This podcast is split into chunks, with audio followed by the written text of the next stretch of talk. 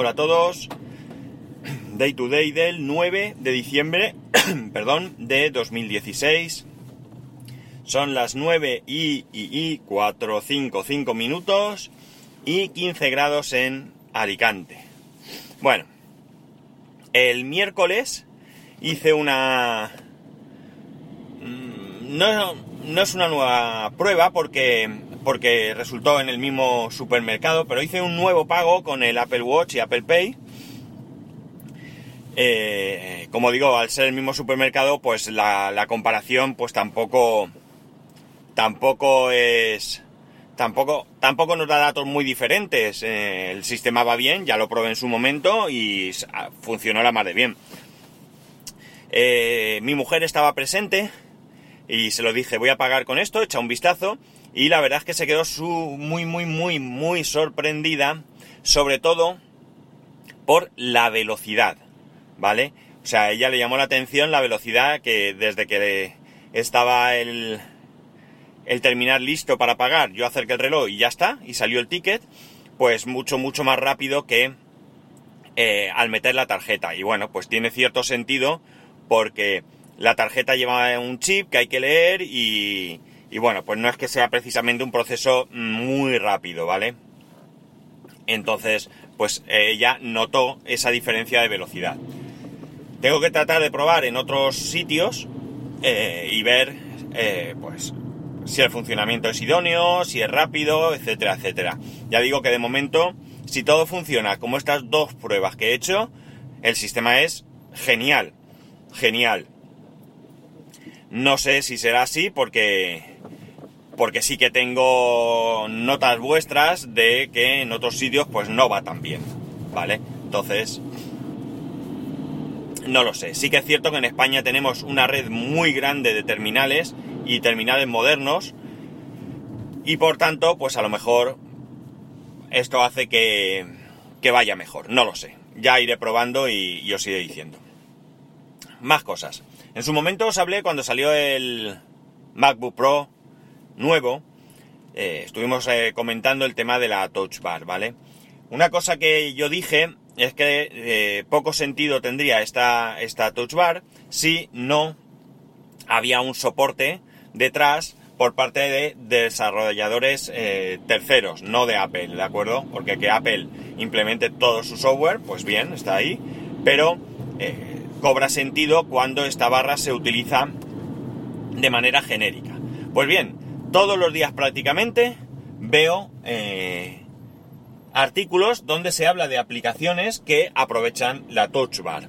Con lo cual, pues mira, muy bien porque esto pues le va a dar un, un empujón a su uso. Una cosa sí que es cierta y es que yo no la he probado. Es más, ni siquiera he visto un MacBook Pro de estos nuevos eh, físicamente, con lo cual no puedo hablar de la experiencia. Eh, tampoco puedo hablar de la experiencia si voy un día a un Apple Store o a un Premium Reseller y me pongo ahí 5 minutos a probarlo. Sí, podré decir si va rápido, si tal, pero desde luego eh, quien puede realmente hablarnos de su, eh, su practicidad sois aquellos que tenéis uno de estos MacBook Pro. Así que, pues me gustaría que me comentarais qué tal y cuál es la experiencia con esas aplicaciones en las que lo utilizáis. Yo creo que, que es un buen invento, la verdad, una, una cosa que puede resultar cómoda, pero como digo, esto lo hago desde la distancia. Y sin probarlo, pues no. No tengo una visión real de cuál es su utilidad. Más cosas. Hoy he leído un artículo en el que, que me ha sorprendido un poco porque eh, el artículo habla de eh, en Japón. Japón yo creo que lo tenemos por un país altamente tecnológico. Pues bien, han ideado un, un sistema que no es más que una simple pegatina que se adhiere a la uña con un código QR y está orientado a las personas que sufren Alzheimer o demencia senil y que pues, corren el riesgo de, de perderse o de desorientarse y no saber dónde están, no saber cómo volver, no recordar sus datos, etcétera, etcétera. Y me llama la atención porque además es un sistema que no es permanente. Eh, esta pegatina creo que dura unas dos semanas y está claro que, que bueno, que ante que la policía que se encuentre con alguien perdido, pues escanea este código QR y inmediatamente va a saber quién es esta persona. Esto lo, hacen así porque parece que han estado probando con un dispositivo adherido a la ropa, pero el problema está en que la ropa, pues no siempre llevan la ropa, no se quitan la chaqueta o lo que sea, y entonces ya se ha perdido. Yo no sé, a lo mejor tengo una visión irreal de lo que es capaz la tecnología hoy en día. Pero yo creo que se podría intentar, bueno, se me ocurren dos cosas. Una de ellas la voy a dejar para después porque a lo mejor alguno se me tira al cuello. Una de ellas sería algún tipo de pulsera con algún chip que pudiese emitir algún tipo de, de señal.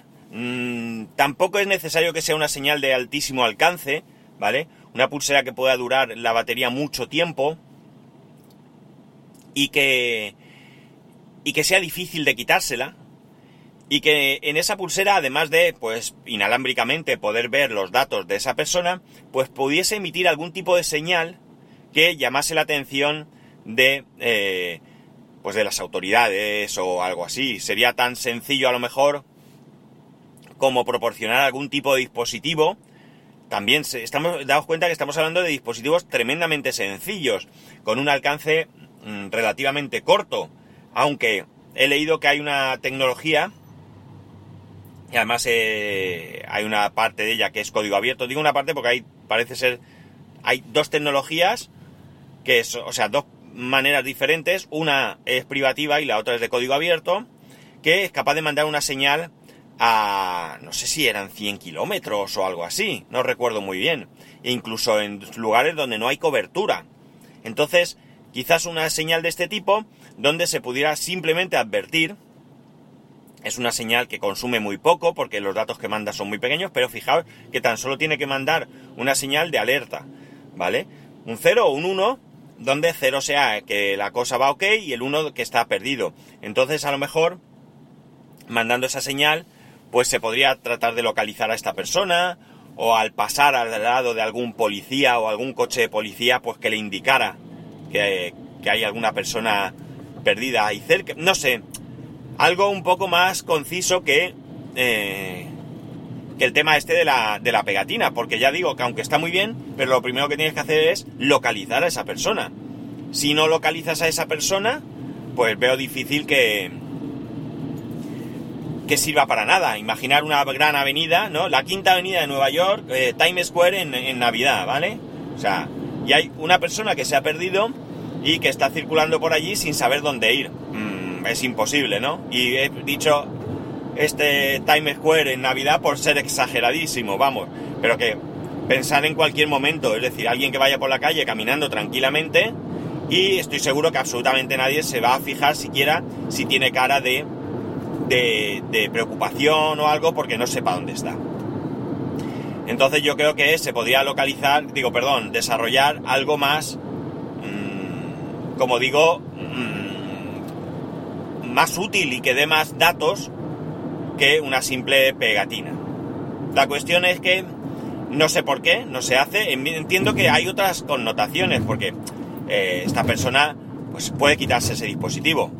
Y entonces ya hemos terminado, ¿no? Pero no sé. Y ya puestos a ser mm, un poco así, y esto es lo que a lo mejor puede generar cierta controversia, es en lo siguiente. En vez de una pegatina, Fijaos, en vez de una pegatina, no se podría poner un chip, y esto es lo que suena mal, como a los perros. O sea, sabemos que a los perros en España al menos es obligatorio identificarlos con un chip, donde están los datos del perro y donde se puede localizar a su propietario y demás. Eh, ¿No se podría hacer lo mismo con las personas? Ponerles este chip y no tener que estar pendientes. Es un chip que es subcutáneo, que no genera ningún problema. En principio, que yo sepa, vamos, a lo mejor sí que lo genera, pero como digo, que no genera ningún problema y que es duradero y que no se lo pueden quitar, ni se, en principio que yo sepa tampoco se estropea.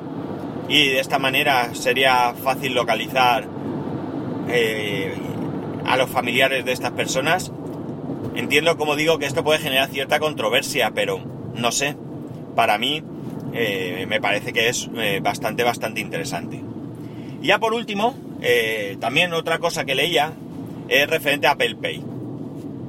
Y es que parece ser que Apple, la idea que tiene con Apple Pay, no es solamente, que ya está bien, que paguemos con nuestros dispositivos móviles, sino que la idea es que nos deshagamos de la cartera y llevemos en, el, en, ese, en ese Apple Pay no solamente, como digo, nuestras tarjetas de crédito, sino también nuestras tarjetas de puntos e incluso nuestro documento de identidad e, y nuestro eh, carnet de conducir.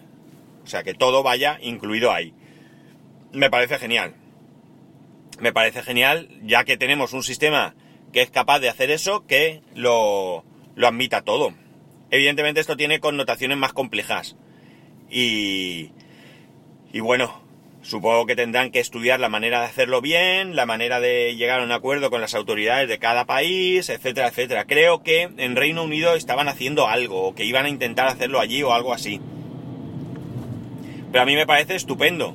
Me parece estupendo que vaya por este sitio, que te deshagas de la cartera y que con un dispositivo móvil, que al fin de cuentas lo llevamos siempre encima, pues tengas todas las eh, tarjetas y documentación y demás que llevas en la cartera.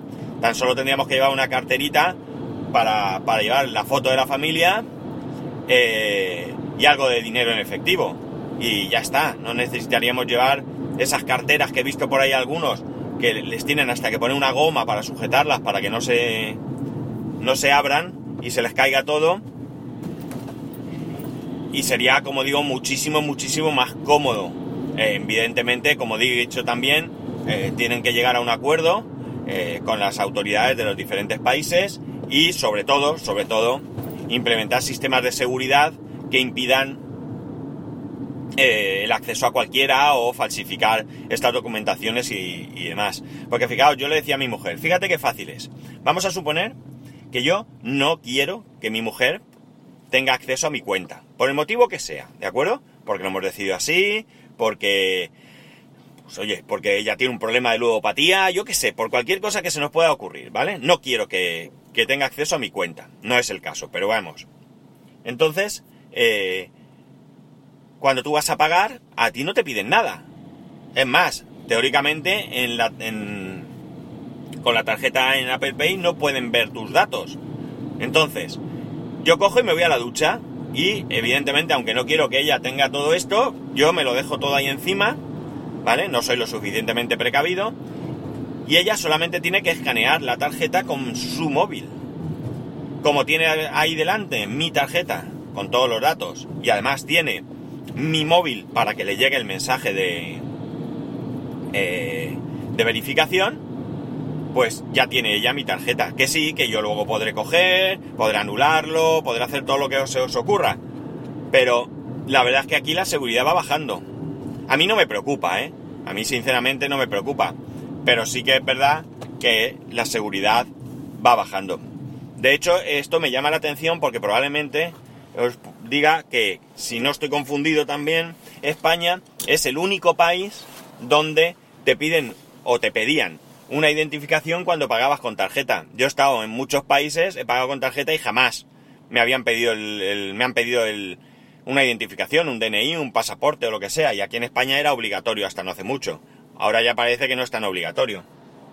Pero bueno, eh, quizá sea eso lo que me, me hace pensar en estas cosas. Ya digo que no en mi caso, pero que es cierto que yo he ido a pagar y he puesto el reloj, he pagado y allí nadie me ha dicho, oye tú, identifícate. Así que la seguridad tiene que ser primordial para que todo esto no, pueda suceder, o sea muy difícil que suceda. Bueno chicos, aquí lo dejo. Ya sabéis, arroba spascual, spascual arroba spascual.es, está el grupo de Telegram que me lo podéis pedir, eh, el enlace de afiliado, etcétera, etcétera. Que paséis un buen viernes, un buen fin de semana y nos escuchamos el lunes.